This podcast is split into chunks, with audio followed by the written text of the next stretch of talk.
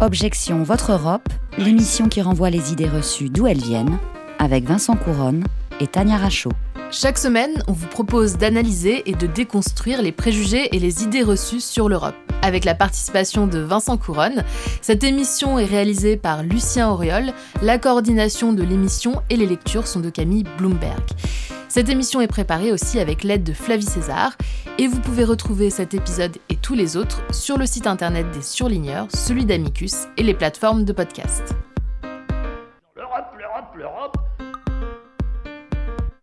que l'Europe n'a pas encore la volonté politique ni les capacités réelles, notamment en matière de transport aérien, de surveillance, de renseignement, de logistique et de protection des forces, pour faire le même travail que les forces américaines en Afghanistan.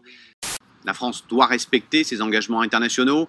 Euh, les communes, euh, les élus de tous bords euh, feront pression pour que la France respecte ses engagements, pour que la France et l'Europe ne trient pas comme le souhaite Emmanuel Macron, entre les bons et les mauvais migrants. Nous devons sauver un maximum de vies, comme le demande Amnesty International. Correspondante à Bruxelles, les États européens veulent surtout anticiper un éventuel flux migratoire. Oui, tout préparé au cas où, car ils ont en tête la grande vague migratoire de 2015. On a appris dans la douleur, on ne va pas refaire les mêmes erreurs, veut croire un diplomate. D'ailleurs, les 27 sont d'accord sur une chose, ils veulent faire tout leur possible pour que les Afghans restent dans la région. Le modèle, c'est l'accord conclu avec la Turquie en 2016 pour les Syriens. En clair, des milliards versés contre le maintien des réfugiés sur le sol des pays voisins. En parallèle, Paris et Berlin vont pousser aujourd'hui pour une réinstallation en Europe de réfugiés vulnérables identifiés par les Nations Unies, des femmes et des enfants notamment, mais sur une base volontaire. La Commission européenne attend des contributions d'ici la mi-septembre, mais l'Autriche et certains pays de l'Est ne veulent prendre personne. Le risque, c'est donc un nouvel étalage de division sur ce sujet migratoire si sensible. Pourtant, les 27 ont bien conscience qu'ils doivent parler d'une seule voix. Des messages divergents pourraient créer des appels d'air vers tel ou tel pays, s'inquiète déjà une source européenne. L'Europe, l'Europe, l'Europe. Vous venez d'écouter dans l'ordre Fabrice Potier, chef de la stratégie chez Rasmussen Global, une entreprise de conseil politique, sur Euronews le 2 septembre 2021, puis Éric Piolle, maire de Grenoble, dans une vidéo diffusée sur Facebook le 17 août 2021, et Ombline Roche, journaliste sur Europe 1, le 31 août 2021. Alors Tania, quelle est l'idée reçue aujourd'hui? Bien en réalité, ça dépend un peu où on se positionne, mais au choix, l'Europe n'offre aucune réponse à une crise externe telle que celle en Afghanistan, ou encore l'Europe est une passoire à migrants, puisque donc de nombreux politiques ont déjà pris position sur la question d'accueillir ou non des Afghans. Et alors pourquoi est-ce que cette idée reçue plaît? Alors en France, euh, cette crise arrive euh, alors que la campagne pour les présidentielles débute, donc euh, clairement les personnalités politiques là s'en emparent assez facilement. Et on va aussi voir après que le gouvernement de plusieurs pays se sont tournés vers l'Union européenne pour que les expulsions d'Afghans eh bien, puissent continuer malgré le contexte qui règne à l'été 2021. Et alors c'est vrai ou c'est faux cette absence de réponse européenne à la crise afghane?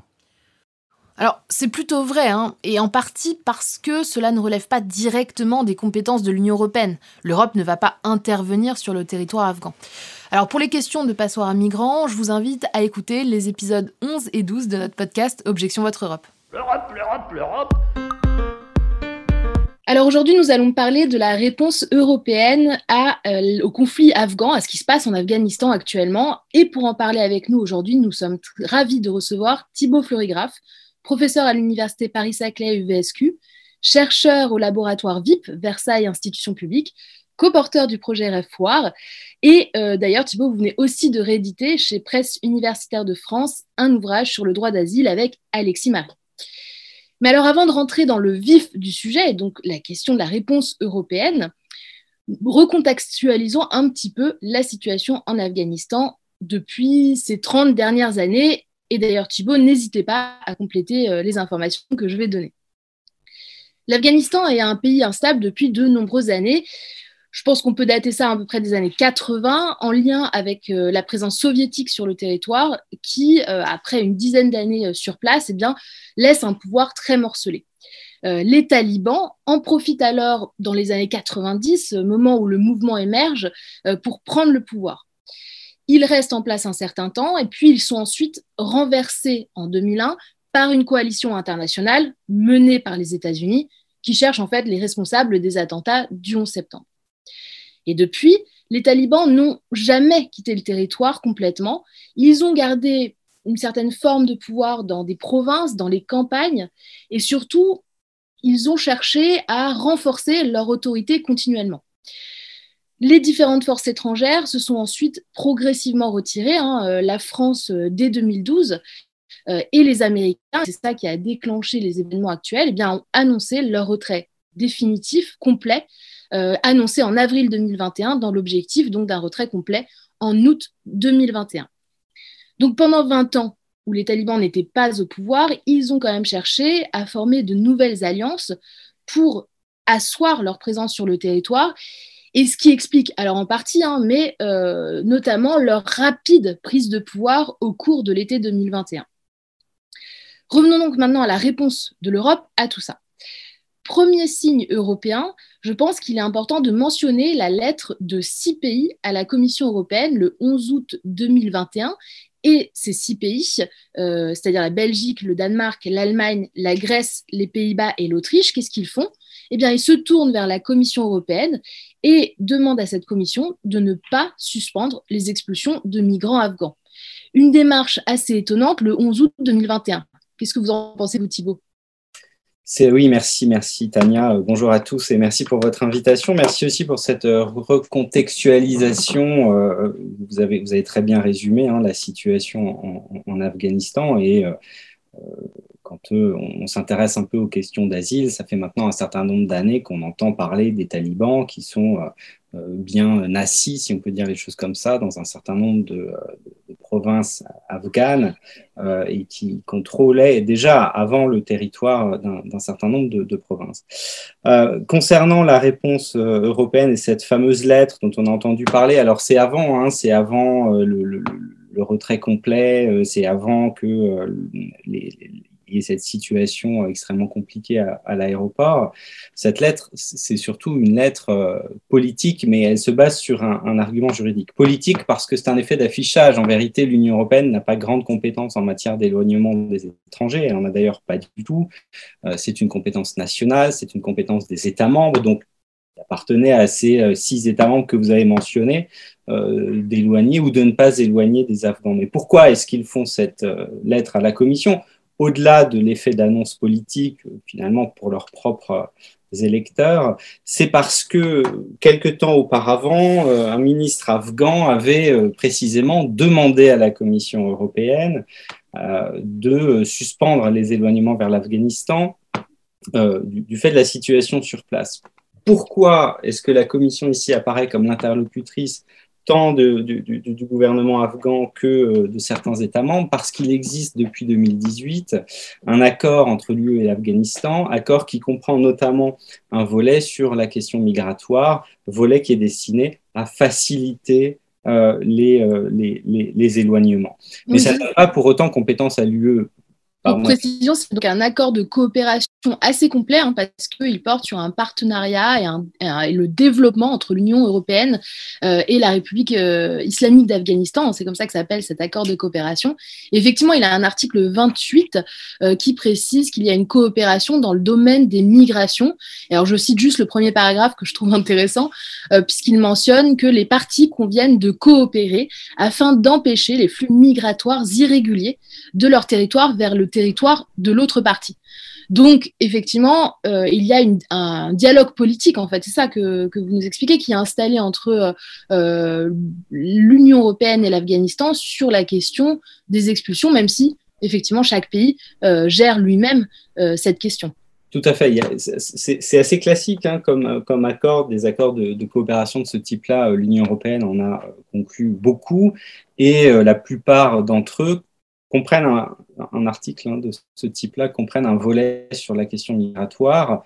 Euh, et, c'est généralement un peu perçu comme du donnant-donnant, c'est-à-dire que dans ces accords de coopération, euh, on va euh, mettre en place des avantages économiques, des avantages en termes de visa, en échange de quoi l'État partenaire de l'UE va s'engager à réduire les flux migratoires euh, irréguliers. Alors il est vrai que euh, on imagine assez mal un afflux massif d'Européens vers le territoire afghan, donc évidemment c'est plutôt pensé pour, pour l'inverse. mais, mais oui, c'est-à-dire qu'il y, a bien sûr il y a un dialogue politique, donc qui dit dialogue politique avec un État tiers dit nécessairement diplomatie et bien sûr que les responsables de l'Union européenne peuvent peser sur les politiques d'éloignement des États, mais euh, encore une fois, ces dirigeants de l'Union européenne, ce sont surtout les dirigeants des, États membres et en particulier de certains États membres, et ce sont eux qui euh, ont la main sur, sur ces politiques-là. Oui, et alors d'ailleurs, nous, pour les on avait euh, fait un article sur cette question justement pour préciser hein, ces aspects de compétences. Euh, euh, et, à partir d'ailleurs d'une phrase du secrétaire belge d'État à l'asile et migration qui s'appelle Sami Madi et qui nous avait répondu, parce qu'on leur écrit toujours aux politiques avant de publier, pour voir s'ils ont des précisions à apporter. Et là, il nous avait dit qu'en fait, l'objectif, c'était surtout effectivement de pouvoir continuer la coopération entre l'Union euh, et l'Afghanistan pour la question des retours. Hein. Euh, pourtant, aujourd'hui, on imagine quand même mal une négociation avec le pouvoir taliban en place. Hein. Et d'ailleurs, euh, le haut représentant pour les affaires étrangères, Josep Borrell, et Charles Michel, le président du Conseil européen, ont tous deux annoncé que les négociations pourraient avoir lieu, les discussions, d'ailleurs pas des négociations, des discussions, mais à condition que les talibans respectent des droits de l'homme et des droits de la femme. Et d'ailleurs, ça, c'est une question qui est assez récurrente, hein, euh, la question euh, des femmes euh, en Afghanistan, mais aussi sur le terrain de l'asile de façon générale, Thibault. Oui, tout à fait. je, crois que ce qui, prédomine aujourd'hui par rapport à la question afghane, c'est l'incertitude. C'est-à-dire que qui peut dire comment la situation va évoluer euh, de manière certaine. Euh, qui peut dire s'il ne va pas y avoir des résurgences du conflit Parce que quoi qu'on en dise, il reste des poches de résistance dans un certain nombre de, provinces, notamment dans la province de Nangar. On sait que dans le Panchir, les talibans ont affirmé avoir euh, établi leur contrôle, mais que la, résistance affirme qu'elle va continuer à, se battre. Donc c'est une situation extrêmement incertaine. des discussions il va y en avoir, euh, mais vu les conditions qui ont été posées, en tout cas si celles-ci sont des positions euh, fermes et que les États occidentaux notamment entendent respecter, on voit mal comment euh, elles pourraient être respectées par les talibans eux-mêmes. On, voit très bien ce qui se passe aujourd'hui avec la constitution du gouvernement qui fait appel aux plus conservateurs et qui ne contient absolument aucune femme. Euh, les femmes afghanes sont, dans une situation euh, absolument dramatique. Euh, c'est très compliqué pour une femme afghane de sortir d'Afghanistan. Il y a très peu de femmes qui parviennent jusqu'en Europe. Ce sont surtout des hommes jeunes qui partent seuls sur, sur la route.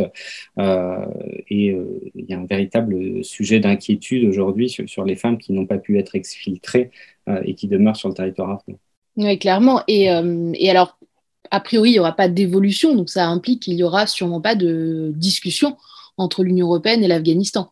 Enfin, c'est sujet à suivre parce que euh, s'il y a eu un partenariat commercial euh, euh, qui a pu être décidé ces dernières années, peut-être que que s'il y a certains signes simplement des talibans, euh, l'Union européenne voudra bien euh, revoir sa position. Enfin bref, on verra. C'est difficile d'anticiper parce que c'est plutôt de l'aspect politique.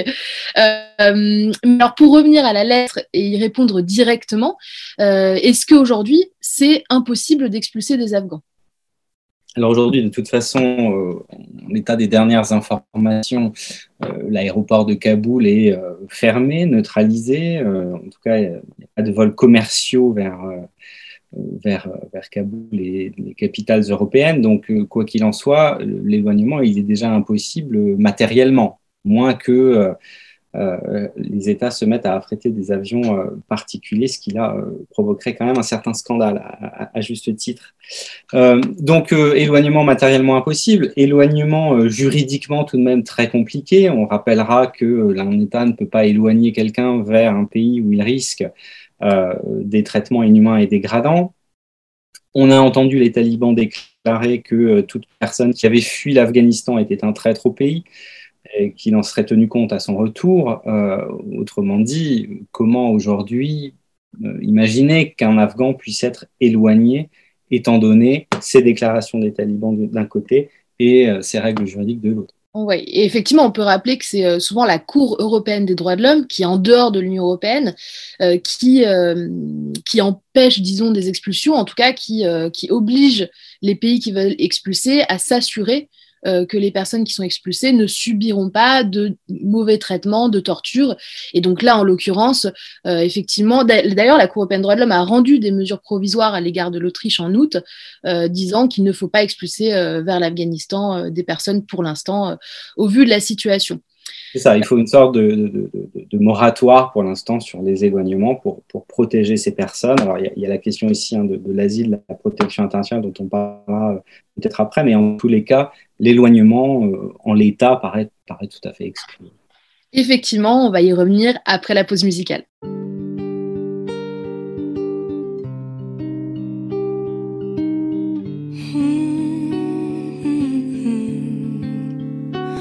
Moi qui fixe les règles, mais c'est moi qui tire les cartes. Et si demain tu m'agaces, de ma vie je t'écarte. Y a pas de place pour les jaloux, les rageux, les envieux.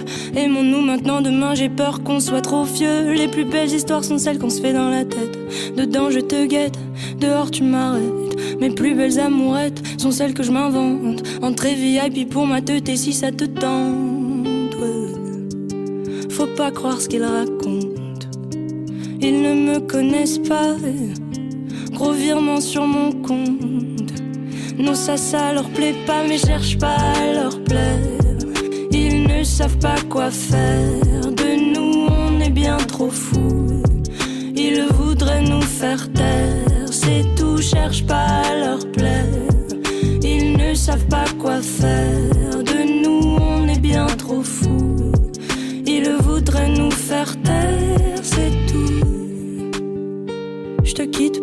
Je t'épouse pour un texto. Je pleure pour un ciel pauvre. Je tiens plus debout, mon salaud, en cavale dans Paris toute la nuit. J'ai bu beaucoup trop de lit, je sais pas comment je vais rentrer, mais. Si de tes bras tu me sauves de mon cauchemar, je te jure que c'est la dernière fois que je rentre aussi tard. Oh, c'est la terre des terres, je l'ai promis à ma mère. Oh, c'est la terre des terres. Pas leur plaire, ils ne savent pas quoi faire. De nous, on est bien trop fous. Ils voudraient nous faire taire, c'est tout. Cherche pas leur plaire, ils ne savent pas quoi faire.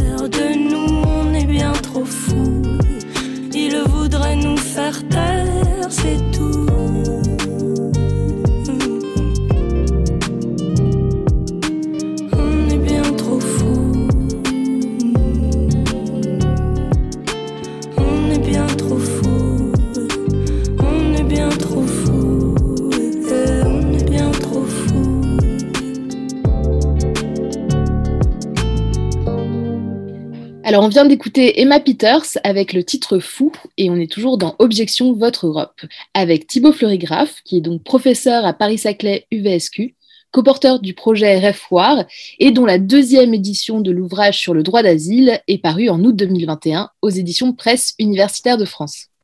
Alors moi, je, me permets d'intervenir un peu comme un, cheveu sur la soupe, mais euh, j'ai l'impression à, vous écouter, euh, Thibault et, Tania, qu'il y a quand même un, problème de cohérence hein, ici pour l'Union européenne, qui peut conclure un accord avec euh, l'Afghanistan, qui a une représentation diplomatique sur place, mais qui ne peut pas évacuer ses propres diplomates. On a vu hein, euh, ces, images, ou en tout cas cette situation de diplomates de l'Union européenne en Afghanistan qui devaient compter sur euh, euh, les services français ou espagnols pour pouvoir être rapatriés en Europe.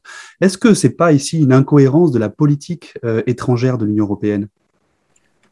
Euh, c'est une incohérence, je ne sais pas, ou alors elle est un peu constitutive de l'Union, qui est une grande force normative, mais, qui a très peu de force euh, physique, matérielle, hein, si on peut dire les choses comme ça. Euh, donc elle produit beaucoup de droits, mais il y, a très peu de domaines dans lesquels elle a des, des, des, forces sur le terrain qui lui permettraient de, de, faire appliquer elle-même ce droit et donc, par exemple, d'aller mener des missions d'expatriation pour ses propres diplomates, voire même d'intervenir, par exemple, en soutien pour les, les opérations d'exfiltration de, citoyens européens qui seraient, qui seraient présents. Euh, cette, cette, cette, ambiguïté, elle est, comme je disais, constitutive de l'Union européenne et elle est euh, assez largement euh, voulue par les États membres eux-mêmes. L'Union européenne, elle se construit par les États membres. Il y a ce à quoi ils renoncent et il y a ce, ce, ce, qu'ils conservent euh, et ils ont toujours souhaité conserver. Euh, cette, euh, cette, cette, souveraineté au sens physique du terme. Donc, contradiction, je ne sais pas, ambiguïté sans doute, mais, mais constitutive de l'Union européenne, très, très clairement. Et alors pour en revenir aux exfiltrations et donner un peu quelques chiffres, aujourd'hui, donc en septembre 2021, il y a eu 3000, à peu près 3000 Afghans exfiltrés par la France, hein, puisque effectivement, vous l'avez dit, il n'y a pas d'exfiltration par l'Union européenne. Euh, et pour donner un peu des chiffres, pour euh, remettre tout ça en ordre, euh, avant les événements en Afghanistan, il y avait de nombreux Afghanistans déjà, des nombreux Afghans, pardon, de nombreux Afghans déjà sur le territoire européen et qui demandaient l'asile. C'était d'ailleurs la deuxième nationalité qui demande le plus l'asile après les Syriens en 2019. Hein, je vais prendre les chiffres 2019 puisqu'on sait que 2020 c'était pas une année normale. et alors donc pour donner vraiment des chiffres concrets, en Europe, il y a eu euh, à peu près 830 000 demandes d'asile en 2019 et 40 000 euh, Afghans ont bénéficié euh, de, d'une protection en 2019. Donc, c'est des chiffres qui sont quand même assez euh, faibles hein, sur le territoire, sur l'ensemble du territoire européen, puisqu'on est sur 500 millions de citoyens par rapport à 40 000 bénéficiaires sur la totalité du territoire européen, avec un taux d'acceptation assez fort quand même de 54% pour les Afghans. Donc, 54% des Afghans qui ont demandé l'asile ou une protection subsidiaire l'ont obtenu, ce qui a donné lieu donc à 40 000 protection en 2019. Un chiffre qui va peut-être augmenter un peu, mais comme on vient de le voir, par exemple en France, il s'agit finalement de 3000 personnes qui ont été exfiltrées, ce qui est assez faible. Euh, mais alors, ce qui est intéressant, pour rester sur le terrain euh, pur de l'asile, c'est que effectivement, donc il y a la possibilité de protéger euh, des Afghans au titre euh, de l'asile, c'est-à-dire s'il s'avère qu'ils ont des opinions politiques opposées aux talibans et qui donc impliqueraient qu'ils risquent leur vie. mais il y a aussi une option en Europe qui permet de protéger une personne si elle vient d'une zone où il y a un conflit, un conflit suffisamment important pour qu'il risque sa vie du simple fait d'être dans cette zone. Euh, mais alors d'ailleurs, tout ça a changé il y a peu, euh, Thibault. Peut-être que vous pouvez nous expliquer un petit peu mieux euh, ce concept de protection subsidiaire. Oui, je peux, revenir. Alors, je, reviens un instant sur les chiffres.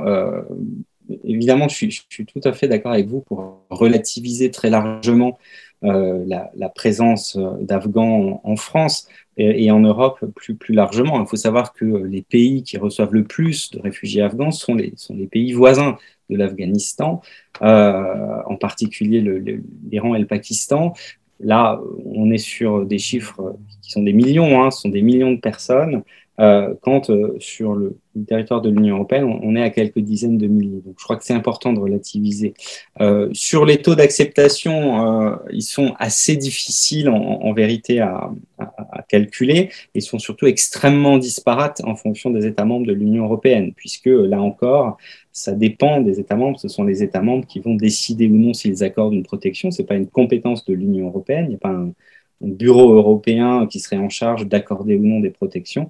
Et donc, on peut avoir des taux extrêmement euh, variables. D'ailleurs, même en France, entre euh, l'Office français de protection des réfugiés apatrides et la Cour nationale du droit d'asile, on a des, taux de protection qui sont, euh, assez différents. Ceci mis de côté, en effet, les Afghans peuvent prétendre à deux types de protection, soit une protection en tant que réfugiés sous l'empire de la Convention de Genève, euh, si euh, craignent des persécutions pour certains motifs, euh, ou à défaut, cette protection subsidiaire appelle la, protection subsidiaire petit 3, qui est une protection subsidiaire accordée à toute personne qui fuit un conflit armé.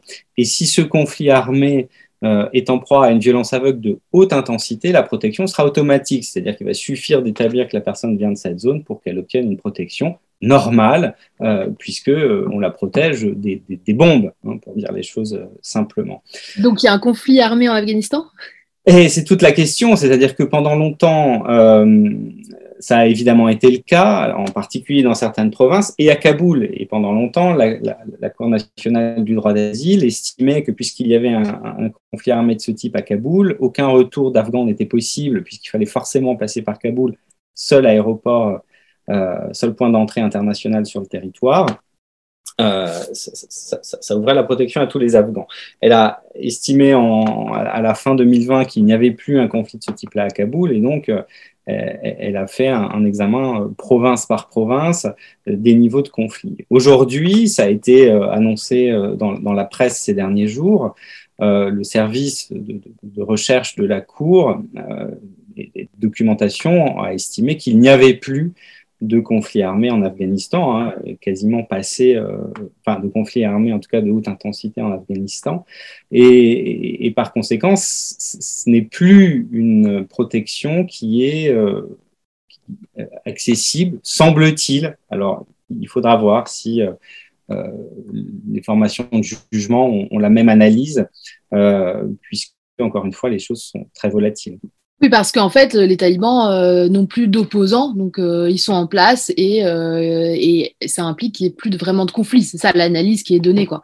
Oui, tout à fait. Après, il faut encore une fois, il faut, il faut nuancer. Ça dépend des zones. Peut-être qu'il faut avoir aussi une approche un peu plus resserrée qu'une approche par province.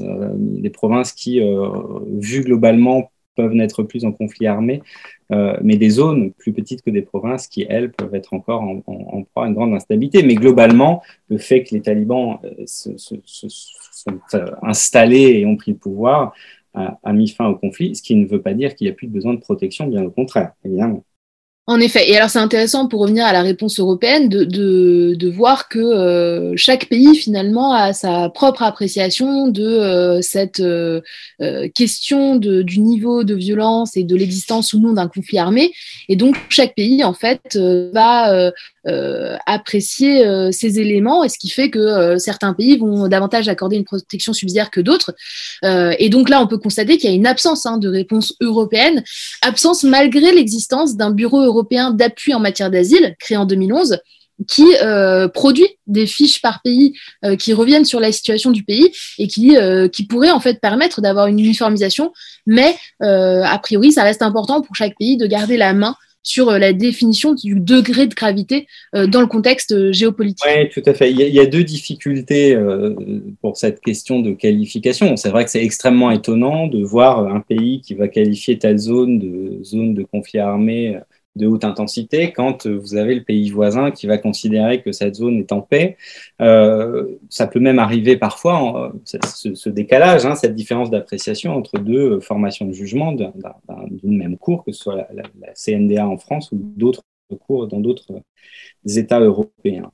Euh, alors, pourquoi est-ce que pourquoi est-ce que c'est ainsi? Euh, D'une part parce que l'Union européenne euh, n'a pas de compétences euh, obligatoires en la matière qui lui permettraient d'imposer des qualifications, donc de dire toutes les semaines, tous les mois, de publier des cartes en fonction des pays où il y a des conflits armés pour dire voilà, ce mois-ci, la carte est celle-ci, conflit armé d'intensité dans cette zone, conflit armé de basse intensité dans cette zone, violence aveugle, etc.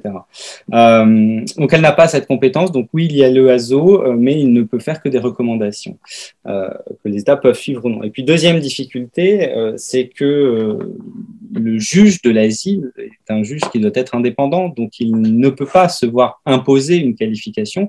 Il statue au jour des, de l'audience. Euh, et par conséquent, c'est à ce moment-là qu'il doit décider s'il y a un conflit armé de telle ou telle intensité. Et donc, il ne peut pas se laisser dicter une qualification par une instance extérieure composée de personnes qui ne sont pas nécessairement indépendantes, qui, pourraient, qui peuvent dépendre du pouvoir politique à suivre donc parce que peut-être que ce bureau évoluera avec le pacte d'asile et euh, son rôle aussi, mais c'est vrai que pour l'instant euh, ça reste euh, informatif. et peut-être la question de la fin pour Vincent? Oui, moi j'ai une dernière question peut-être un peu plus fondamentale, c'est-à-dire que on parle beaucoup d'asile depuis tout à l'heure et, et c'est quelque chose qui nous paraît, euh, qui nous paraît en tout cas évident dans les discours euh, là, là de, de, de, cette, de cet épisode. Euh, simplement, alors, euh, on est dans un contexte là aujourd'hui euh, pré-campagne présidentielle. Alors pour nos auditeurs hein, qui nous écoutent en 2045, nous sommes en septembre 2020 à la veille de l'élection présidentielle de 2022, pardon, de 2021, excusez-moi, mais moi je suis dans une, faille spatio-temporelle. Ma question, en fait, euh, c'est quels, sont les fondements de l'asile? Parce qu'on va avoir des candidats à l'élection présidentielle, on en a déjà, qui déjà euh, disent qu'ils ne vont pas respecter, euh, pas accorder l'asile à certains. Est-ce qu'il y a des fondements philosophiques, politiques euh, On sait qu'il y en a des juridiques euh, à ce droit d'asile? Oui, c'est vrai qu'on c'est vrai qu'on on revient euh, souvent assez peu, on prend ça un peu comme un acquis. Euh, J'allais dire tout le monde connaît la Convention de Genève de 1951, peut-être pas, mais enfin euh, chacun sait d'une certaine manière que les États doivent, dans certains cas, quand les personnes remplissent certains critères, accorder l'asile, c'est-à-dire une protection, c'est-à-dire le droit de séjourner sur le territoire de, l'État en question quand la personne a des craintes dans son État d'origine. Donc ça, revient à se demander pourquoi la Convention de Genève, en fait. Pourquoi est-ce qu'on met en place euh, l'asile en, en peut-être pas l'asile, mais ce droit des réfugiés en 1951 euh, Parce que euh, il y a ces grands mouvements d'exil de, de, au cours de la Seconde Guerre mondiale et que ces personnes, elles sont là et, c'est ce que souvent on, maîtrise un peu mal, on comprend mal dans le débat public, c'est que euh, euh, les personnes qui fuient un conflit, euh, qui fuient une situation politique extrêmement détériorée à tel point qu'il y a des menaces pour leur vie et leur liberté, doivent fuir.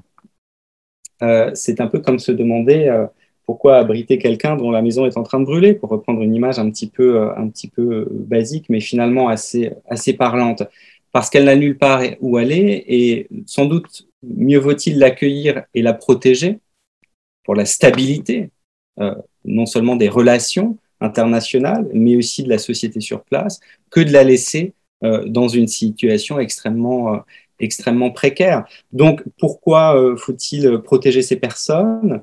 Euh, eh bien, d'une part, parce qu'elles ont des craintes et parce que leur vie est en danger.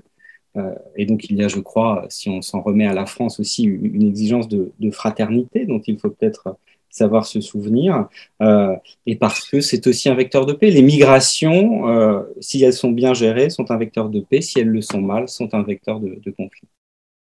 Bien, merci euh, Thibaut Fleurigraphe pour toutes ces précisions. Euh, je rappelle donc que vous êtes professeur euh, de droit public à l'université Paris-Saclay UVSQ et vous avez réédité un ouvrage sur le droit d'asile aux éditions Presse universitaire de Pardonnez-moi Tania, je l'ai réédité avec Alexis Marie. Avec Alexis Marie, tout à fait. Merci beaucoup Thibaut Fleurigraphe. Merci de nous avoir écoutés. Objection Votre Europe, c'est terminé pour aujourd'hui. Rendez-vous au prochain épisode sur les ondes de deux radios, le site d'Amicus Radio et des surligneurs. Toutes les références et les extraits sonores sont à retrouver sur la page de l'émission sur le site d'Amicus Radio. Et pour l'actu, suivez-nous sur nos réseaux sociaux.